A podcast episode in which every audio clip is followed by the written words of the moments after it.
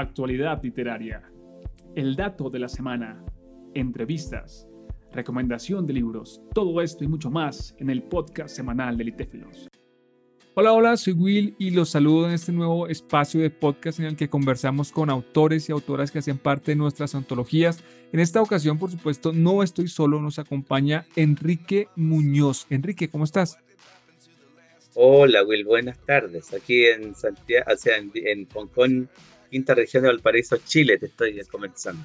Wow, son las nueve de la nueve y cuarto, nueve días de la noche. Buenísimo, un saludo para todas las personas que nos escuchan desde Chile, Enrique. Y bueno, para aquellas personas que no te conocemos mucho, Enrique, cuéntanos un poco acerca de ti. ¿Cómo es que se da ese acercamiento a la escritura? Cuéntanos, por favor. No, desde muy joven, muy joven. Eh, yo estudié la, estudié la Universidad Católica de Chile y de ahí no he parado de estudiar. Tengo siete títulos universitarios, magíster, máster, y entre medio de eso estuve eh, publicando muchos libros de didáctica, de filosofía, de sociología. Incluso algunos libros están en el extranjero, están en México, en Cuba. Entonces de a poquitito fui escribiendo. Y después del 2014-2015 comencé a hacer muchos textos de literatura, mucha poesía que yo tenía guardada, muchos relatos, y comencé a, a concursar en, a nivel internacional. Y así me di cuenta que parece que tenía cierto talento para escribir, porque hay un mucha gente que escribe a nivel internacional, Latinoamérica mucho. Por ejemplo, Colombia es un país extraordinariamente que produce mucha literatura, muchos textos, y así como Argentina, por ejemplo, Buenos Aires, bueno, así que México, que estaba en México también, en Cuba. Entonces, poco a poco fui eh, tomando como cuerpo esto porque me fui creando, creyendo que podía tener cierto talento como escritor, porque hay muchos, miles. En mi país, por ejemplo, en esta región de Valparaíso escriben 10.000 personas solamente en la quinta región, que son algo así como 2, 3 millones de personas, y han publicado 1.500, 1.500 personas un libro por lo menos. O sea, ahí te demuestra que no solamente en Chile, yo he estado en México, eh, creo que son algo así como, no sé, como 500 libros diarios más, creo, diarios. Y en España, ni, ni que te cuento, o sea, vas a, vas a Madrid, hay miles de editoriales. Claro. Así que eh, estás en una, eres un náufrago, como digo, en medio de la literatura latinoamericana, porque hay mucha gente que escribe muy bien. Yo creo que hasta mejor que yo. Comprendo. Comprendo. Y puntualmente nos, nos hablas, claro, estás transitando hace tiempo la escritura, hablas de que has publicado filosofía, sociología, y ahora en el aspecto de la poesía, ¿habías escrito anteriormente poesía o es algo nuevo esta exploración que has hecho en la poesía? No, mucho tiempo escribo poesía. De hecho, eso es una de las cosas más que me agrada, escribir poesía además de relatos, cuentos, así. Pero eh, como poeta yo he hecho estudios de poesía, principalmente de los autores nuestros, Neruda, eh, Guidobro, Nicarol Parra, estos grandes autores, Pablo de Roca y así. Pero también he hecho una mirada a los grandes, grandes poetas, Octavio Paz, bueno, leí, leí, he leído mucho, pero también he escrito mucha poesía. De hecho, tengo varios textos de poesía ya están publicados, están con ICBN a nivel internacional. Y incluso en Argentina, por ejemplo, tengo varios poemas ya eh, publicados por toda Latinoamérica.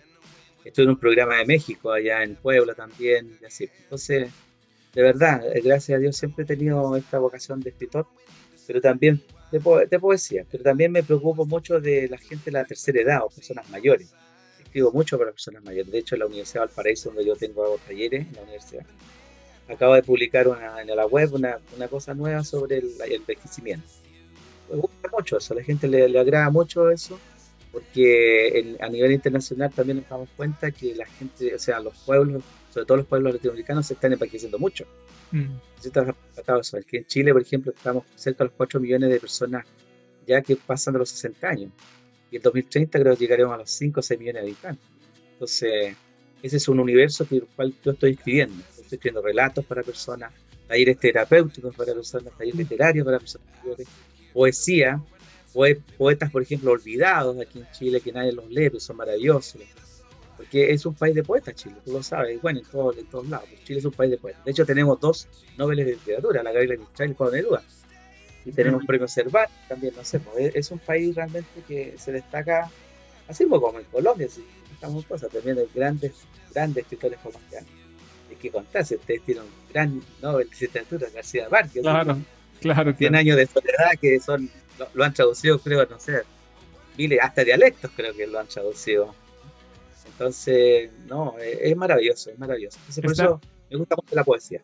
Ahora, si quieres, si quieres que hable sobre el estilo poético mío, no sé, no sé si tengo el espacio para hablar sobre mi estilo poético. Antes... Pero tiene que ver un poco con el estilo creacionismo, el creacionismo de huevo, de crear la poesía, de la metafísica. Eso me interesa mucho, la metafísica. Ustedes, el, quien lea el poema mío sobre libertad, hay mucha metafísica, pero también hay un mensaje encubierto ahí sobre la libertad. La libertad interior, la libertad exterior, que las, personas en general no entienden ese concepto filosófico sobre la libertad es un valor tremendamente profundo y que eh, añora a todas las personas, pero a veces no se entiende lo que es el libre realmente. ¿Qué significa la libertad exterior, la libertad interior? Entonces, ese poema nace así, por eso me parece muy bien, me gustó mucho, porque además estuve viendo en su portal que hay varios valores de las antologías, mm. pero los valores del amor, la libertad, el respeto y muchos más eh, se ha ido perdiendo. Entonces creo que es muy, muy interesante de escribir poesía sobre los valores. Así que por eso eh, incluso mi poesía es larga, pero tiene que ver un poco con el con el, la opresión, la esclavitud que tiene el ser humano. Se, esclaviza a sí mismo, se enclaustra a sí mismo. Está como en una burbuja y no quiere salir porque también la libertad significa responsabilidad. Uno tiene que ser responsable de su propia libertad, pues si no se transforma lo sabe muy bien el libertinaje. estamos en una época donde hay mucho más libertinaje que verdad libertad. O sea, uno puede tener libertad de expresión, pero no que sea un medio para ofender a los otros ni faltar el respeto a los demás. Entonces, el concepto de libertad es muy profundo. De hecho, hay Schopenhauer y grandes Kant y muchos otros filósofos hablan sobre el concepto de libertad no como una cosa etérea ni como una cosa abstracta, sino que cómo se puede encarnar la libertad en, digamos, en los pueblos, sobre todo los pueblos latinoamericanos, que así todo, la noción de libertad todavía no, la tienen clara, ¿entiendes? Porque no saben manejar su propia libertad. Las democracias, por ejemplo, han caído en estas dictaduras por lo mismo, que no tienen la capacidad de entender la libertad de los hombres, de las personas. Disculpa, me estoy extendiendo a lo mejor. Eh, Mira, ahí me parece muy interesante lo que has mencionado, me surgen varias, varias preguntas, pero ahora que mencionas el poema, la metafísica, tu exploración, tu deseo de, de transmitir en el poema esta, esta mirada de la metafísica. Háblanos un poco de, de tu poema Libertad, Anhelo Posible. Háblanos en principio, para iniciar, sobre el proceso de creación. ¿Lo escribiste puntualmente para la convocatoria o ya lo venías trabajando? Cuéntanos, por favor. No, yo, yo siempre he tenido el concepto de libertad en, algunos poemas.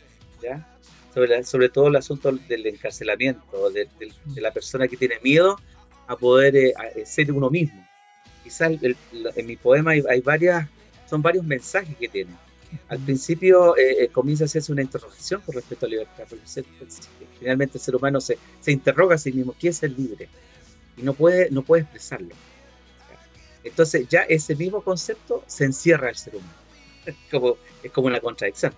Entonces el querer buscar la respuesta, ya es, eso sí ya es como una cadena que el ser humano no es capaz de, expandirla, de, de, expresarla, de darla a conocer. Y después aparece todo lo que significan las instancias históricas del, del, ser humano en forma metafísica. Cómo, lo, cómo se encarcelan los personas, los eh, inmigrantes, ¿no es cierto? Eh, toda esta situación de estas guerras que está pasando ahora, en este momento, la de, Ucrania, la de Gaza con Israel, bueno, eh, las personas se quedan con que la libertad tiene que ver con solo las guerras, no, la libertad tiene que ver con la, con la apertura que tiene hacia el hombre, hacia la muerte, porque también por la muerte también se es libre también. Se libera al hombre de sus situaciones, de sus agobios, de sus ataduras personales, de, sus frustraciones, de lo que no pudo ser, ¿entiendes tú? Entonces dejas de ser, ya no, no, estás libre, por eso dice, descansa en paz. Entonces hay unas partes de mi poema que tiene que ver un poco con la muerte, pero la profundidad de la muerte como libertad. Entonces es, un poema, es un poema que va interrogando sobre la libertad más que además de hablar de libertad, se está interrogando sobre las situaciones de libre y esclavitud. Libertad, esta dicotomía entre libertad y esclavitud, el ser humano siempre tiene este, este desasosiego, esta, controversia humana que tiene. Incluso puede estar muy cerca de mucha gente, pero no es libre. No puede siempre estar atrapado. Entonces, no quiero entrar en el mundo cristiano, pero Jesucristo tiene, es un hombre libre. E incluso es capaz de asumir la verdad hasta la muerte. Pero hoy en día las personas, por ser libres, eh, les cuesta eh, asumir esa, libertad. Ahí, podría seguir, pero no sé, Will, no sé si podría seguir. Cuando, cuando mencionas, hay un momento en el que mencionas que la libertad requiere responsabilidad. Y estoy súper de acuerdo contigo porque una forma de, de, cautiverio que no es muy notoria para la sociedad es decirle que no puedes ser libre porque no tienes la capacidad, déjame, yo manejo tu libertad, yo, yo lo puedo hacer por ti.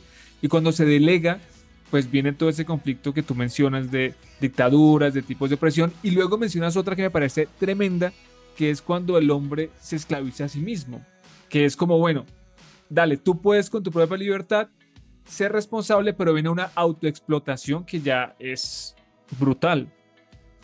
Mira, eh, en este momento tenemos una situación bastante grave a nivel humano, que es eh, la, falta de, la falta de sentido de la vida. Entonces hay una escapatoria, entonces no se es libre el hombre, por ejemplo, hay esta droga nueva que está apareciendo, que es la, la droga zombie, que prácticamente la, la evasión de, de, eh, no pueden encontrar que que ser libre a través de la droga. Entonces se buscan otros subterfugios para ser libre. La droga, el alcoholismo, el tabaquismo, eh, la delincuencia también, porque ser más libre es mejor no, no trabajar, no tener... hay un concepto mal entendido de la libertad de la delincuencia, por ejemplo, ellos se sienten libres, pero en el fondo oprimen a los otros, no, no lo hacen libre, no, no lo dejan tranquilo, no hay seguridad ciudadana. esto? Entonces, pero todo parte con lo que digo, no, además la responsabilidad eh, tiene que ver un poco con la convicción de sí mismo. Cuando uno se cree el cuento, por ejemplo, esto de escribir, yo les mandé este poema y he mandado varios, no solo poemas, escritos, relatos, he ganado algunos concursos en España, qué sé yo, pero no lo hago no, por el hecho de, de, que ganar, sino que, por ejemplo, la poesía es quizás, la poesía es una mejor forma de ser libre. Mm. De hecho, eh, hoy en día la poesía eh, no está tan estructurada con, como antes, con el romanticismo de, no sé, pues, de, de Rubén Darío, del modernismo de, de, de la Garcilaso La Vega y todos estos antiguos eh, poetas españoles, como, no sé, como Machado y otros más. Entonces, aquí el verso es libre. ¿Te das cuenta? Ya eh, estamos hablando de, que el, ser humano necesita la libertad. Y, además, hay otro concepto, creo que tú de alguna manera implícitamente lo has dicho, que tiene que ver con eh, la, libertad de, no de expresión, sino que la libertad de, de, ser genuino con lo que uno está presentándolo a los demás la mentira, por ejemplo, la eh, el no ser uno mismo, eso es, no ser libre. ¿Entiendes esto? Entonces, eh, hay personas que creen que con el dinero, con la droga, van a ser libres. ¿no? O sea, es una libertad, yo, llamo una libertad restringida. ¿Y hasta dónde llega esa libertad? Hasta que se muera la persona. Fíjate que eh, en Japón hay, hay conceptos de libertad, los, orientales tienen un concepto de libertad mucho más amplio que los occidentales. La muerte, por ejemplo, para ellos es un, es un proceso de liberación total. No sé si tú lo sabes, los, los japoneses, los musulmanes, todos tienen... O sea, la muerte no es, un, no es una tragedia, pero los occidentales sí una tragedia. ¿Y cuándo se transforma una, una tragedia los occidentales? Porque no han podido vivir libremente. Cuando no se disfruta libertad, es, un, es una cosa terrorífica la muerte, pero cuando tú has vivido libre, tranquilo, con paz, con libertad, con, con justicia, cuando hay justicia y paz tienen que ver uno con otro. si no hay paz, no hay justicia, si, hay justicia hay paz.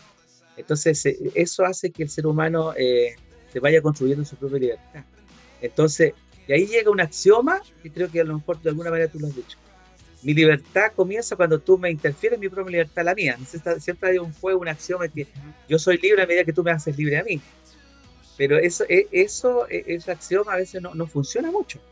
No funciona porque uno no es, no es singular en sí mismo. O sea, no busca su propia identidad, sino que está buscando la identidad de otros. Entonces, eso tampoco no se es libre. No se puede ser libre. O sea, porque el otro se corta de esta forma el pelo, yo también me lo corto. Si yo la Britney Spears se baila, no sé, también voy a hablar igual. O sea, entonces deja de ser uno mismo. Entonces por eso digo que mi poesía, en ese poema, hago entender al, lector ¿ya? que la libertad está en reconocerse a sí mismo y aceptarse a sí mismo, mirarse al espejo y decir, bueno, si tengo una espinilla, bueno, la tengo y aceptarla.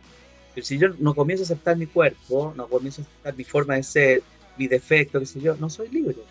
Entonces, hay, mira, es un, es un tema extraordinario. Yo encuentro que es maravilloso el tema de la libertad. Tiene muchas connotaciones y las personas, el, público en general, la ciudadanía, qué sé yo, por razones de formación, de, bueno, de muchas cosas, no, no hace estos debates, porque justamente estos debates que estamos nosotros en este momento eh, nos, nos, humaniza, nos hace comprender a sí mismo a nosotros. Pero hoy en día estamos lejos, porque está una sociedad de consumo, una sociedad neoliberal, donde, donde todas las cosas, lo materialismo, ahoga lo espiritual, lo espiritual, no sé, pues, la parte, la parte íntima del, ser humano, ser como es uno mismo, y aceptarse como es. Y eso creo que, la, por ejemplo, la poesía. Uno no puede decir que los otros son poemas malos. Claro, hay una técnica, qué sé yo. Pero cada uno tiene una impronta de la poesía. Claro. Entonces, pero sí, de alguna manera, ese poema que, tiene que ver con la metafísica, no lo va a poder leer las personas que no entiendan metafísica, si no están acostumbrados a leer poemas así, digamos, planos. Las flores fueron, no sé, no, yo no. No tengo esa onda de. No, eh, yo creo que si tuviera ahora, acabo de mandar un poema, por ejemplo, a un concurso de España, que tiene con la diosa Venus. Mm. Yo investigué todo lo que significa la diosa Venus, para hablar sobre la libido, sobre los deseos, sobre los lechos, no sé. Un poema breve de 100 palabras te pedían, y ahí está estructurado. Pero es metafísico. Claro. Es metafísico. La verdad, ha sido un gusto para mí conversar contigo. Eh, este debate, esta conversación se podría trasladar a otros espacios para tener más tiempo para hablar largo y tendido. De verdad que es muy interesante. Agradezco que nos hayas acompañado en este espacio, Enrique. Muchísimas gracias, Will. Que tengas una muy buen fin de semana. Igualmente para ti, que estés muy bien. Chao, chao.